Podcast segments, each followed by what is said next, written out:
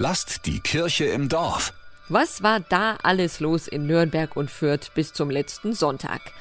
Der Deutsche Evangelische Kirchentag war hier mit riesigen Gottesdiensten, zum Beispiel auf dem Hauptmarkt. Überall gab's Aktionen, Konzerte und auch viele Diskussionen zu Themen wie Klima, Krieg und Frieden. Viele, viele tausend Menschen aus ganz Deutschland waren da und die mussten ja auch irgendwo übernachten. In Hotels, Gemeinschaftsunterkünften oder auch bei Privatleuten. Ich heiße Ute und ich komme aus Norderstedt. Keiner kannte jemanden, der in Nürnberg wohnt, aber ich hatte Glück gehabt. Ute ist Kirchentagsfan und ehrenamtlicher Klinikclown. Das Ehrenamt hat ihr sozusagen den Übernachtungsplatz im Nürnberger Westen gesichert. Weil eine Clownspartnerin mir halt gesagt hat, dass der Bruder hier wohnt und ich bin beim Bruder untergebracht, bei dem Thomas. Und jetzt sitzt Ute bei unserem Gespräch am Frühstückstisch mit Teetasse in der Hand gegenüber von Christine, Thomas Frau. Katharina, das jüngste der drei Kinder, fünf Jahre ist sie, nascht Erdbeeren vom Obstteller.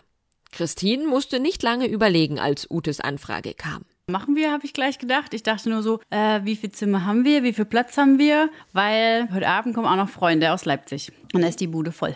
Aber ich finde es schön, wenn so viele Menschen einfach da sind und dann wird es noch bunter und noch interessanter auch. Und Katharina, wie findest du es, wenn hier so viele andere Menschen wohnen? Cool, und weil dann habe ich mehr Kinder zum Spielen. Klar, für komplett Introvertierte ist das nichts, für Ute schon genauso wie der Kirchentag allgemein. Ich finde das immer so klasse, dass man viele Menschen neu kennenlernt und man erlebt halt, dass die Welt bunt ist. So, das freut mich immer darüber. Ute drückt niemanden ihren Glauben auf, auch nicht beim Kirchentag.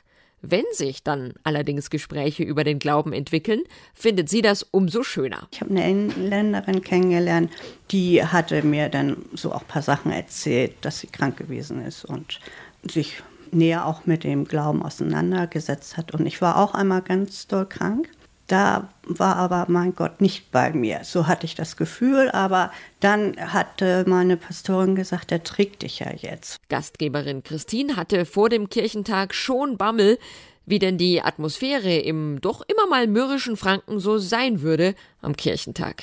Es ist so jetzt hier meine Stadt und ich präsentiere das allen anderen und ich sage mal, hoffentlich benehmen sich alle und hoffentlich sind wir gute Gastgeber hier. Das ist mir total wichtig und es ist so schön, durch die Stadt zu gehen. Und jeder, der eine Schale anhat, das ist so das, dieses Erkennungszeichen und jeder quatscht jeden an. Ich bin gestern auf dem Heimweg, dachte ich so, es könnte immer so sein. Es ist so viel Freundlichkeit, so viel Offenheit in der Stadt. Sonst, wenn ich U-Bahn fahre, da rede ich niemanden an. Da fragt mich niemand irgendwas. Und wenn, da wirst du irgendwie weggerempelt, jeder guckt in sein Handy und gestern Abend auf dem Rückweg von der Messe, das waren so viel Leben, so viel erfüllte Gespräche auch und das finde ich super toll. Lasst die Kirche im Dorf. Immer freitags gibt's eine neue Folge. Abonniert uns gerne.